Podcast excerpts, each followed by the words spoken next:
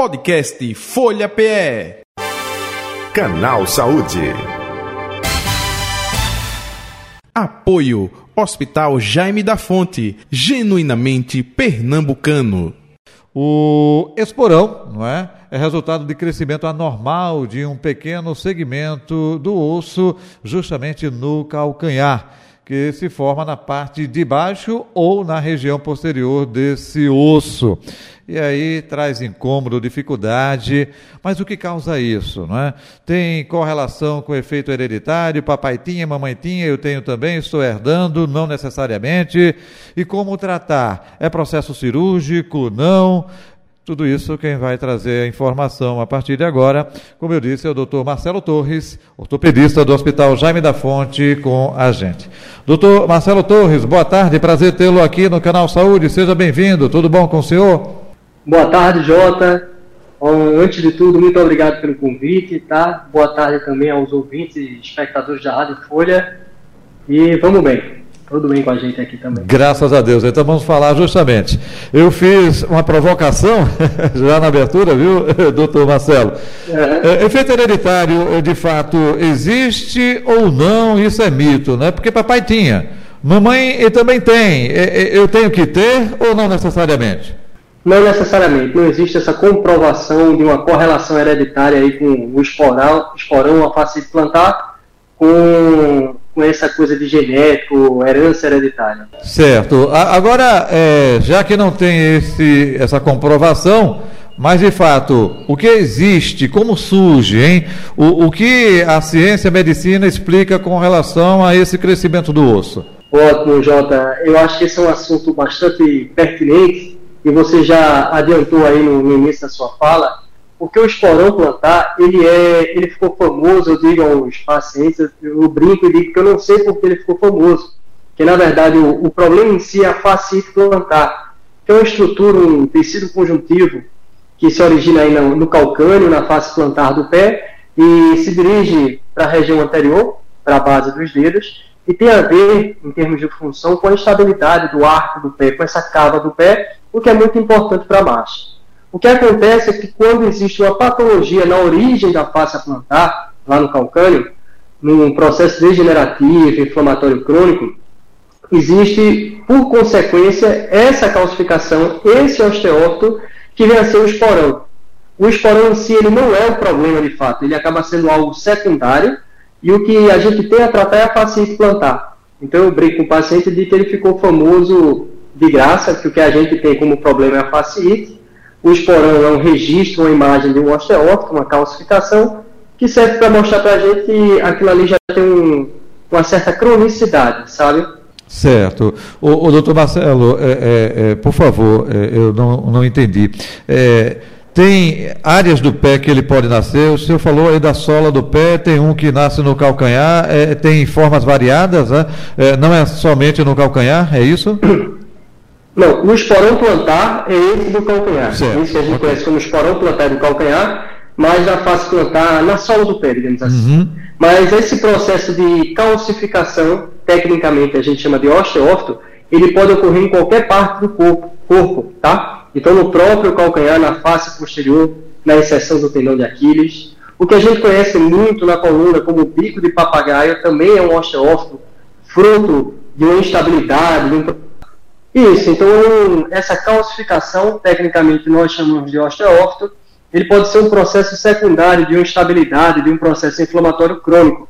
Então aí na região do calcanhar, na face plantar, ficou batizado de esporão, mas pode acontecer no próprio calcanhar, na região posterior, onde se insere o tendão de Aquiles, na coluna ficou conhecido como bico de papagaio, e em qualquer fenômeno de artrose, por exemplo, é comum a gente ter esse osteófitos. Esse da sola do pé, relacionado à face plantar, à face plantar, é que a gente conhece por esporão. É, é, o principal sintoma e, e, daí por diante é passado que é, um exame, é o raio-x, não, tem outros exames. Eu gostaria que o senhor falasse justamente com, olha, é a confirmação justamente do esporão, hein? Como se dá? Uhum. O, o diagnóstico, Jota, é um diagnóstico eminentemente clínico. Então, antes de tudo, é preciso a gente ter uma boa história desse paciente, um bom exame físico, e baseado nisso, a gente já tem uma grande suspeição em relação a a fasciite plantar barra esporão, tá ok? Então a grande característica dessa fasciite plantar é uma dor na região do calcanhar, na sola do pé, um pouco mais interna, e ela é bem característica de acontecer na saída do repouso. Então o paciente se queixa dessa dor ao acordar pela manhã, na primeira pisada do dia, tá? E com o decorrer do dia, na medida que vai esquentando, ele até sente o, o comum ele sentir um certo alívio. E volta a doer no final do dia, depois de toda uma jornada aí em relação a, a um dia de trabalho, uma atividade física.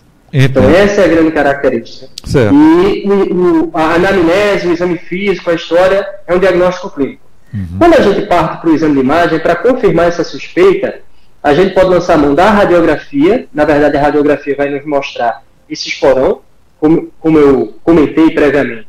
Ele é uma calcificação secundária desse processo inflamatório.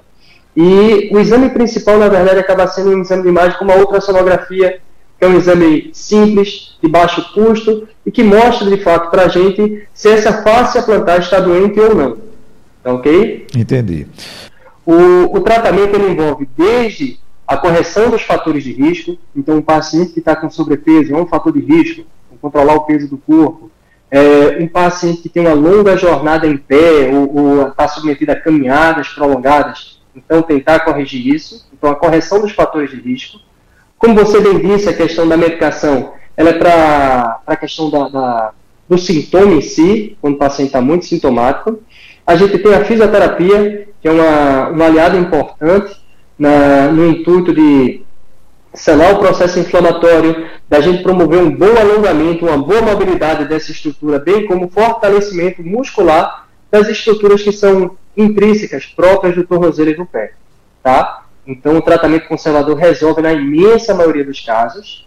E alguns detalhes importantes, alguns pacientes preferem usar uma palmilha para elevar o calcanhar. Hum. É, no caso das mulheres, podem fazer uso de, de calçados com certo salto, como plataforma, entendeu? E esse, isso é o que norteia o tratamento. Nos casos refratários e mais graves, existem terapias alternativas, como a terapia por onda de choque, que, cujo intuito, através das ondas de choque, é promover uma melhor vascularização, induzir uma cicatrização. E em casos é, extremos, então, quando a gente não tem sucesso desse tratamento conservador não cirúrgico, é que a gente pensa numa cirurgia é, pensando em manipular essa face plantar ou fazer a raspagem. Mas é a minoria dos casos, tá? É, na medida que a gente tem um insucesso, uhum. que não responde bem ao tratamento conservador, esse paciente vai se tornando candidato à, à cirurgia. Mas é algo assim que a gente tem que pensar aí seis meses, um ano. Então a gente tem uma margem muito grande de tempo em relação ao tratamento conservador antes de pensar na cirurgia. Eu fiquei curioso, confesso, viu? Quando você falou tratamento de choque aí, é, é para melhorar o quê? A circulação, né, doutor eh, Marcelo? É, a, a terapia por onda de choque, antes de pensar na cirurgia, ah. ela é um, é um dispositivo, como o próprio nome diz, ele promove ondas de choque nessa região afetada, pode ser utilizado em outras patologias também e o intuito dela é induzir uma melhor vascularização e, por consequência, uma cicatrização dessa estrutura para ter resolução do processo inflamatório e sanar a queixa do paciente. Uhum. E quando o último caso, minoria, até aproveitando a, a, a sua a fala, quando acontece é, esse processo cirúrgico, aí é, é feito o quê? É, é, é retirado ele, é, vou falar aqui popularmente, viu? É cerrado essa parte do osso que está crescida ou não, hein?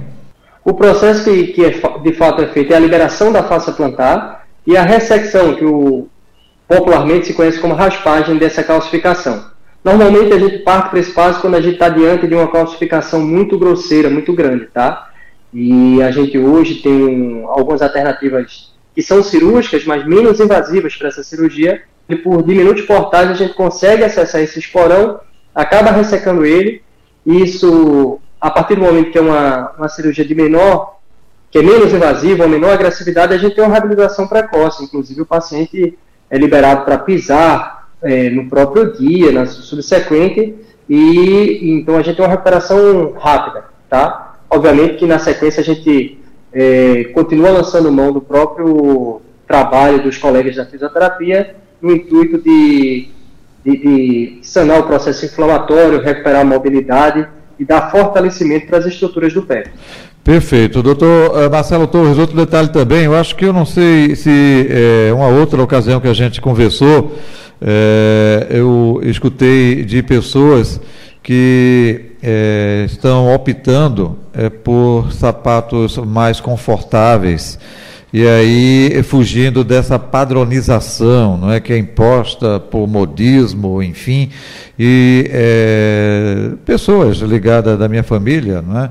é são mulheres usam é, sapatos ortopédicos, é, é, é justamente para facilitar, é melhor a questão do conforto. Você falou de palmilhas aí, não é?